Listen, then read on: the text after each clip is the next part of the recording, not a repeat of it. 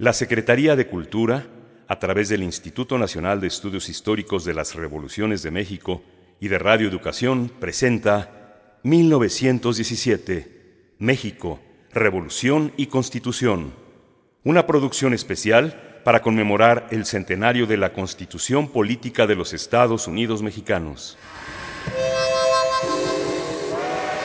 1917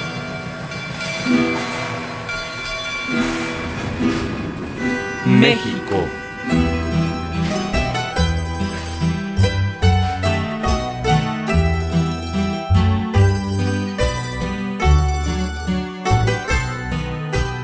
Revolución y Constitución.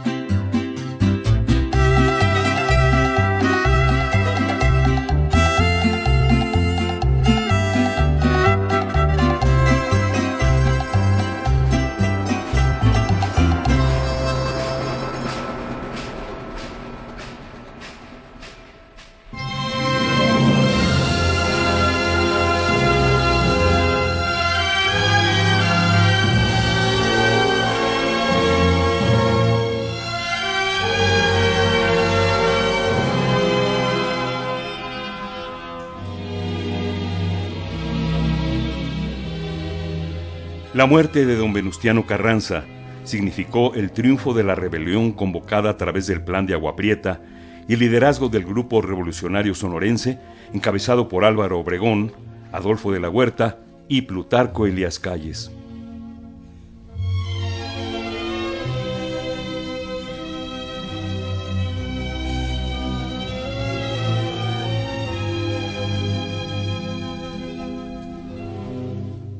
El 24 de mayo de 1920, Adolfo de la Huerta fue nombrado presidente interino de la República por un periodo de seis meses. Como presidente, de la Huerta promovió la conciliación de todos los grupos revolucionarios para tratar de pacificar al país. A los generales leales a Carranza los liberó y envió al exilio, al igual que a los generales contrarrevolucionarios, como lo fue el caso de Félix Díaz. A los grupos armados zapatistas los incorporó al Ejército Nacional, creando la llamada División del Sur, mientras que con Francisco Villa negoció su retiro a la vida privada.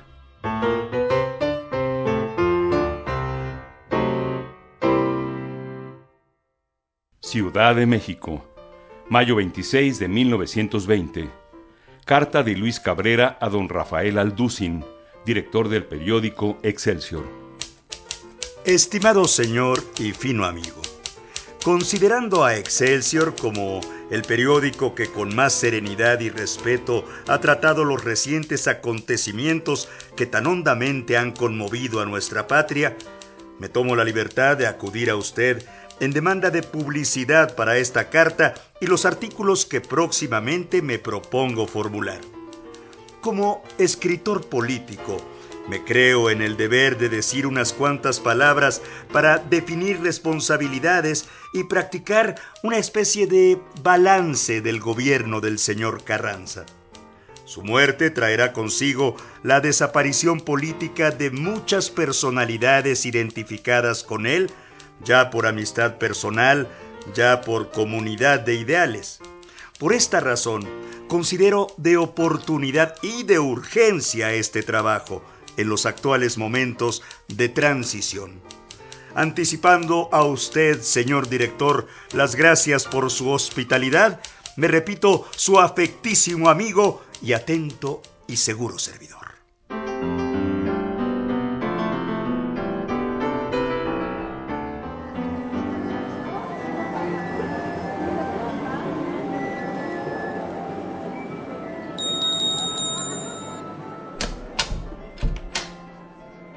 Buenas tardes, don Luis. Eh, ¿Me mandó usted llamar?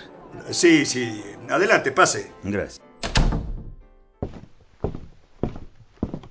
¿Y en qué le puedo ayudar, don Luis? Mire usted, estoy por entregar unos artículos periodísticos sobre el finado presidente Carranza para Excelsior. Mm. Como me urge apurar esa labor, recordé que usted es un buen taquígrafo y mecanógrafo y por eso lo mandé llamar. Eh, ¿Sobre don Venustiano? ¿Tiene usted algún problema? Eh, no, no, no, no, don Luis. Es que como todo el mundo está más al pendiente de lo que vendrá con de la huerta... Entiendo.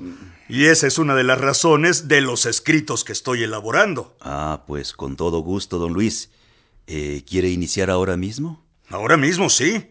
Aquí están las cosas. Bien.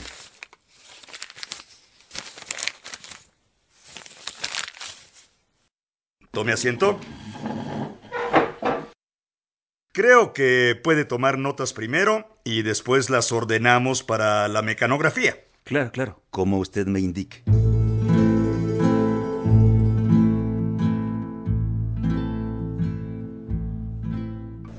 Ciudadanos, diputados.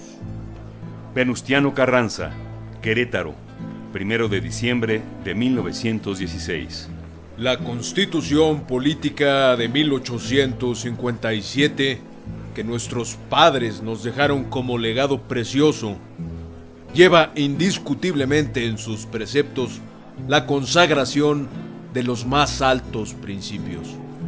Mas desgraciadamente, los legisladores de 1857 se conformaron con la proclamación de principios generales que no procuraron llevar a la práctica, acomodándolos a las necesidades del pueblo mexicano.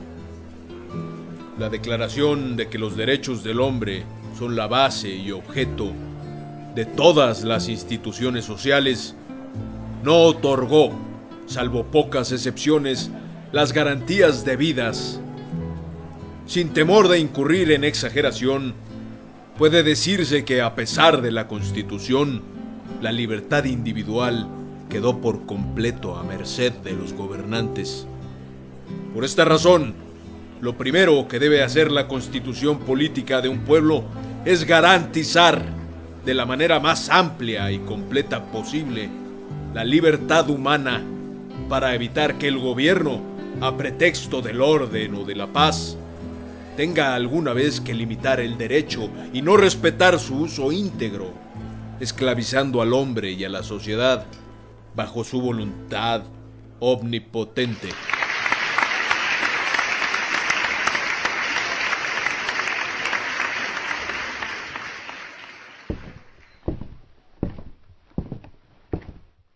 Podríamos iniciar diciendo que una de las cualidades dominantes de don Venustiano en su vida pública fue siempre la justicia y el respeto a la ley. En sus actos como gobernante y entre los miles y miles de resoluciones que tuvo que dar en los momentos en que hubo conflictos de intereses, no hay un solo caso en que por rencor o por favoritismo haya quitado a nadie lo suyo, ni haya dejado de guiarse por el bien general o por la justicia. Al lanzarse a la revolución, Venustiano Carranza tenía un propósito desinteresado, patriótico y bien definido. Expresado en pocas palabras, el propósito fue destruir una dictadura militar para establecer la igualdad social y consolidar la independencia de su patria.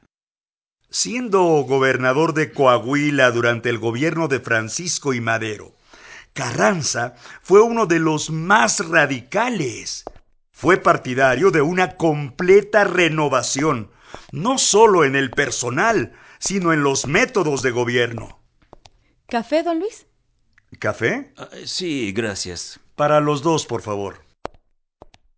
Don Venustiano comprendía que el mal estaba en las raíces y no como Madero, que pensaba que bastaría solo cambiar al jefe del Ejecutivo para reformar al país.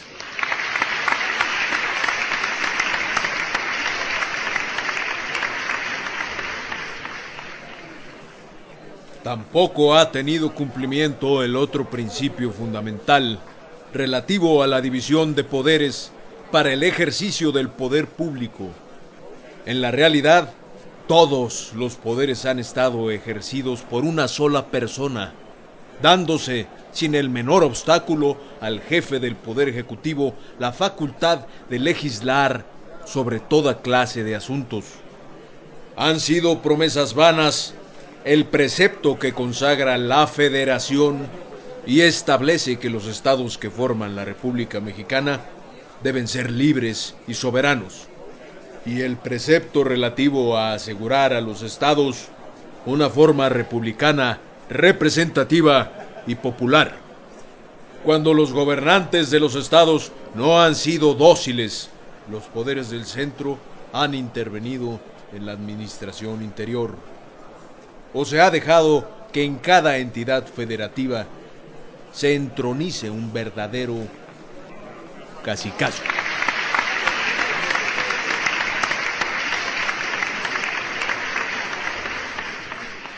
Carranza comprendió que más que el restablecimiento del orden constitucional, lo que era importante ¿El era... café, don Luis? Ajá, gracias, sí. Gracias.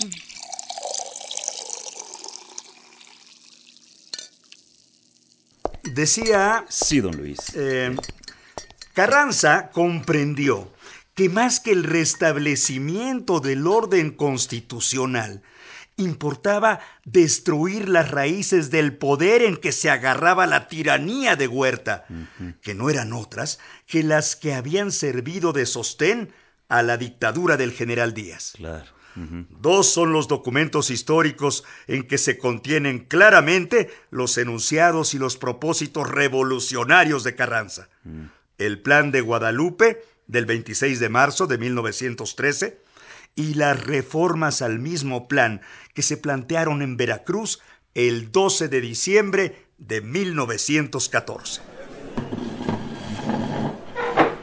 El primero no contenía más que el propósito solemne de derrocar la tiranía militar de Huerta por medio de un ejército que se llamaría constitucionalista y que el primer jefe organizaría. Plan de Guadalupe.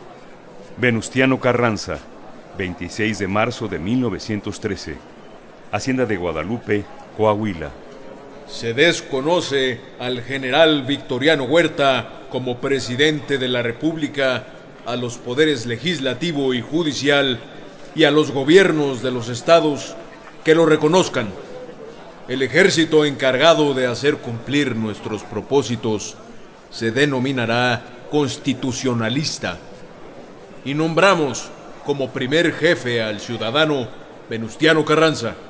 Al ocupar la Ciudad de México, el primer jefe del ejército o quien lo hubiere sustituido en el mando se encargará interinamente del poder ejecutivo y convocará a elecciones generales, tan luego como se haya consolidado la paz.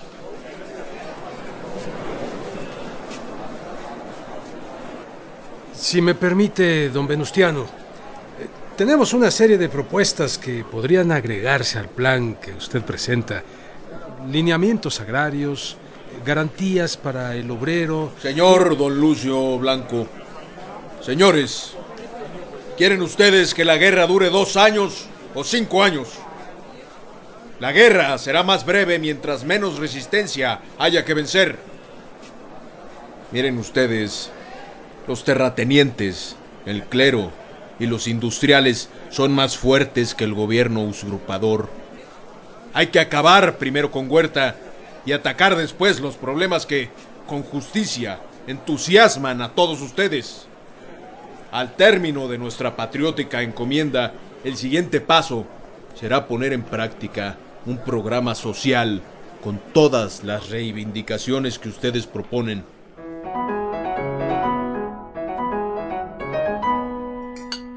¿Más café? No, don Luis, gracias. ¿Desea descansar un poco? No, no, no, podemos continuar. Bien, bien. Don Venustiano Carranza era un reformador. Sabía bien que ciertos principios radicales no se convierten en ley por procedimientos parlamentarios y que las reformas verdaderamente trascendentales para la vida de los pueblos nunca se han logrado sino en las épocas de lucha y por medio de la fuerza. Hagamos primero las reformas, implantémoslas desde luego, y más tarde las incorporaremos en la Constitución. Así pensaba Carranza, y así lo dijo en Veracruz con las adiciones al plan de Guadalupe en diciembre del 14.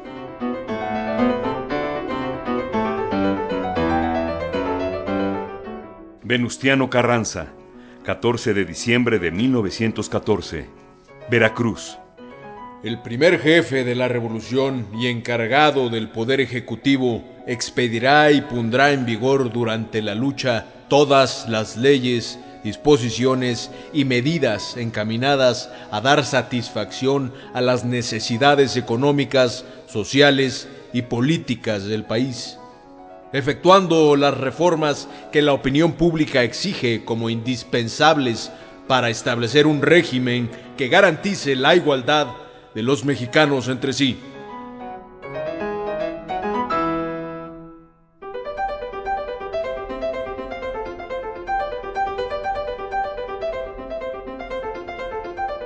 Y sobre esta idea comenzó la obra. Ahí en Veracruz tomaron forma la legislación agraria, la de relaciones familiares, la del trabajo. Ahí se reivindicó la autonomía municipal y quedaron discutidos y aprobados casi todos los principios que más tarde habrían de incorporarse a la Constitución. Palavicini, Macías, Luis Manuel Rojas y Alfonso Cravioto fueron, digamos, los intérpretes literarios de esa labor reformista de Carranza. El espíritu que guiaba las resoluciones del primer jefe era siempre el mismo Igualdad. Igualdad en la posesión de la tierra. Igualdad ante el impuesto. Igualdad en el uso de las riquezas naturales. Igualdad en las creencias, en el trabajo, entre nacionales y extranjeros. Igualdad, en fin, en todo lo que constituye la vida civil, económica, política, familiar, moral y religiosa del individuo.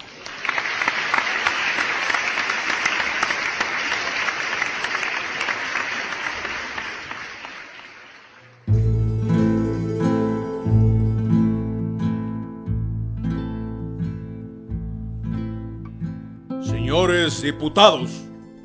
Venustiano Carranza, clausura del Congreso Constituyente. Querétaro, 31 de enero de 1917.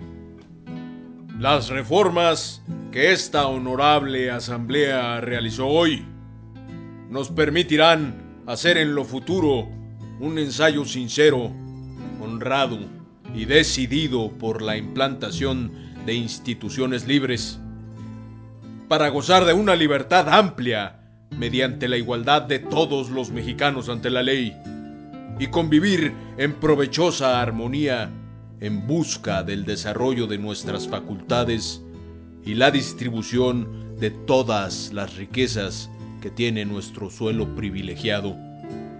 Sean cuales fueren los defectos que por deficiencia o exceso pueda tener esta obra, hay en ella una prenda que asegurará para lo futuro la estabilidad.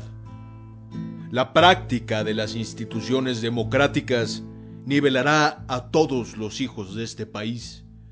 Los estrechará en un vínculo indisoluble, con un sentimiento de solidaridad y en el esfuerzo de buscar la felicidad común.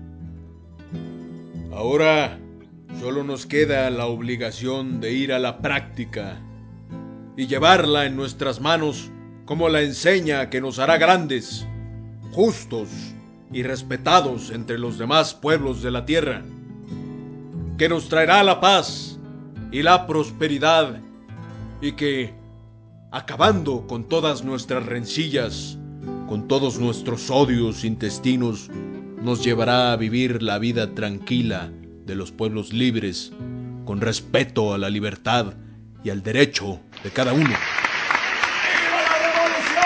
¡Viva la defensa! ¡Viva Carranza!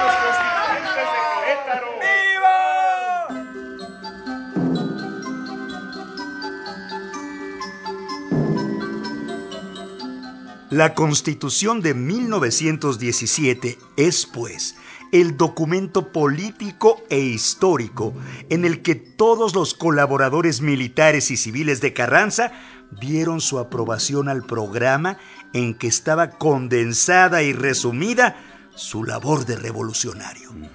Al firmarla y promulgarla, quedaron ahí concretados y condensados todos los ideales de la revolución constitucionalista. Bueno, amigo mío, creo que por hoy es suficiente. Le propongo que continuemos el día de mañana. Claro, como usted diga, don Luis. Lo acompaño a la puerta.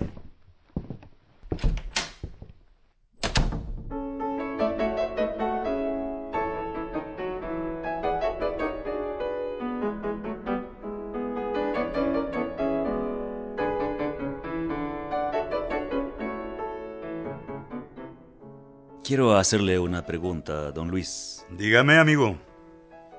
Usted que fue tan cercano al presidente desde el inicio de la revolución y que estuvo también el día de su muerte en Tlaxcalantongo, ¿por qué cayó Carranza?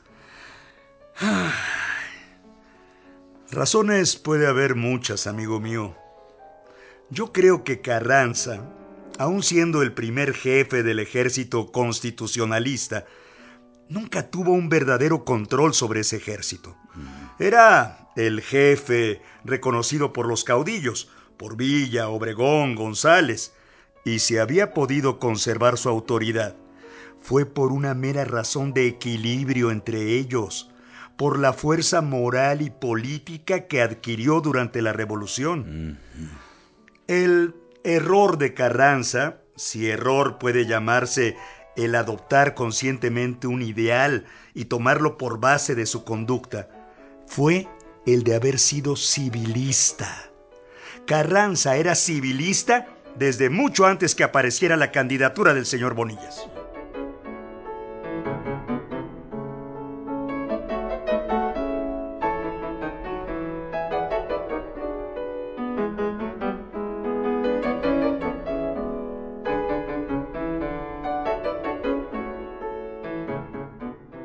El error quizá fue pensar que era posible transitar a la vía civil y que con un gobierno civil el ejército renunciaría a lo que durante 100 años ha considerado como su derecho, el de nombrar a los presidentes, que con un gobierno civil el ejército se resignaría a ser meramente el defensor de las instituciones y sostén de la autoridad constituida.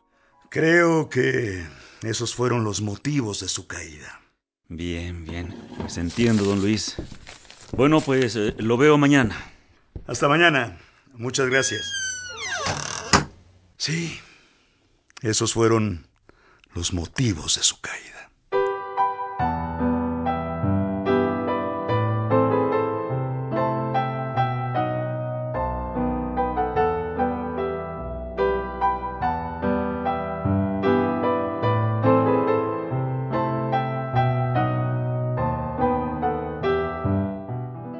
Hermila Galindo, Panteón Civil de Dolores, 21 de mayo de 1921, en el primer aniversario luctuoso de Venustiano Carranza.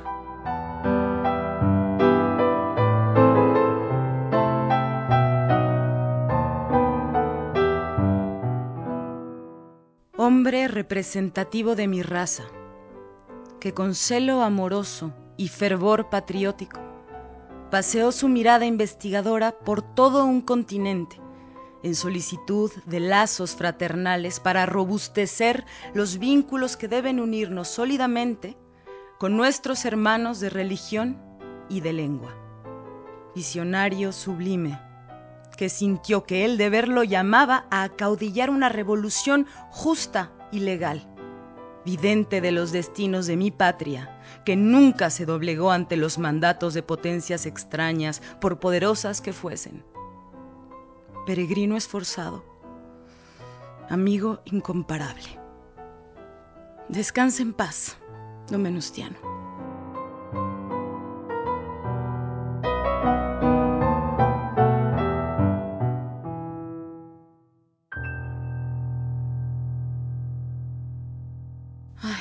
Venustiano.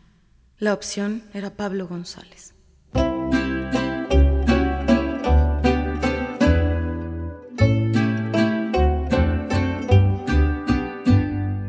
Participamos en este capítulo Idea original Instituto Nacional de Estudios Históricos de las Revoluciones de México.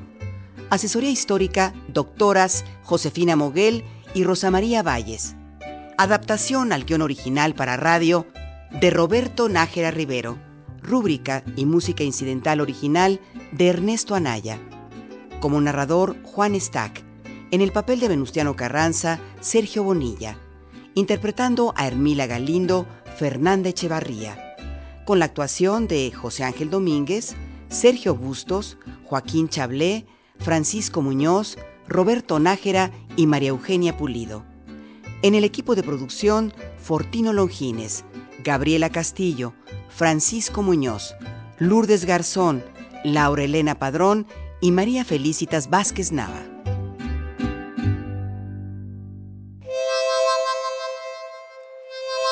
...1917...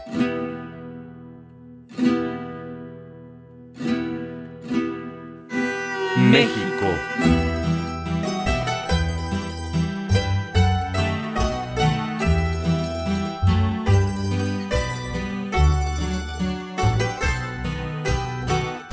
Y Constitución.